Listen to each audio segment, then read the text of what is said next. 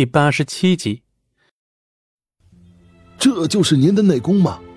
是的。这种内功需要练多久呢？大概三十年左右吧。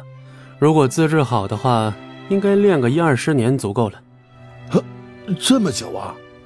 孔如墨掰着手指头再算，他的年纪也活不过三十年了。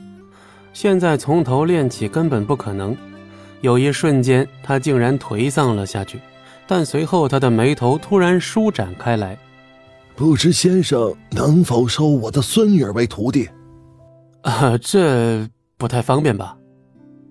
张璇还有自己的生活，怎么可能会专门抽时间去教别人呢？不论多少钱，我都可以给您。我在咱们城市之中的医疗行业已经工作了很多年了，还有些积蓄的。或者是您想要什么东西，我都可以尽力的帮您办到。旁边的曹云平听到这番话，吓得倒吸一口冷气。就凭孔如墨这个等级的存在，想要什么拿不到啊？而且孔如墨说的有些积蓄也是有点谦虚，他现在手里面十几个亿是有的，人家名下都有好几个医院啊。行吧，如果有时间的话，呃，你可以把人送到我住的地方。张璇点了点头，以后准备回房间。孔如墨一脸兴奋地打了个电话，旁边的曹云平也顺着跑了过来。孔老，您如果让他收徒弟的话，能不能把我儿子也送去吧？我儿子应该也有些天资，他现在才二十五岁。你在想什么呢？我孙女只有十六岁，如果现在学的话，等到三四十岁的时候还能有些用场。你儿子现在二十五岁了，等学成了，说不定黄花菜都凉了。而且你愿意让你儿子放弃原本已经学得好好的西方医学吗？那还是算了吧。孔如墨点了点头，随后从这里离开，回去准备把孙女接过来，先跟张璇见了一面。至于曹云平这里，刚才派出去的李莫西满脸惊恐地拿着报告书走了回来。主任，您看。曹云平接过报告书，仅仅只是扫了两眼之后，就呆愣在了当场。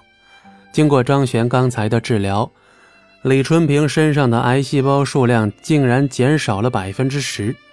这种强大的手段简直不是常人能够理解的。而且最重要的一点，现在基本上没几个人能够在这样的时间段之下再去对李春平进行治疗。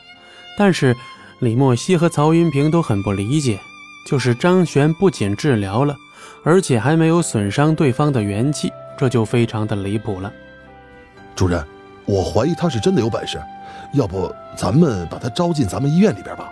我家里还有些关系，到时候给他办一张职业资格证就可以了。曹云平红着老脸，他现在非常的懊悔，如果这张检测表能够早一点送过来。说不定他还会让孔如墨拉下脸帮自己也求一个名额。但是刚才已经跟孔如墨说好了，自己肯定是不愿意放弃儿子的前程的，那这件事就很难再提起。想到儿子成为一代名医的机会从自己手上溜走，悔不当初啊！但是现在也没有补救的办法了，他能够做的只有先跟张璇处理好关系。你。去把咱们之前收的礼什么的拿出来几个，挑几个贵的。李莫西心领神会，赶紧跑到主任办公室这边拿了几个别人送的礼物，茶叶呀、酒啊，还有各种补品。主任，这些够吗？曹云平一巴掌拍在李莫西的头上：“都这个时候了，你还在这畏畏缩缩的？把我最好的酒拿过来，我那边柜子下面。”不是还放着几瓶陈年老酒吗？可是，主任，那个酒可是已经封存了三十多年的极品呐！舍不得孩子套不着狼，跟去。主任，这样可以了吧？给我。本集播讲完毕，感谢您的收听，我们精彩继续。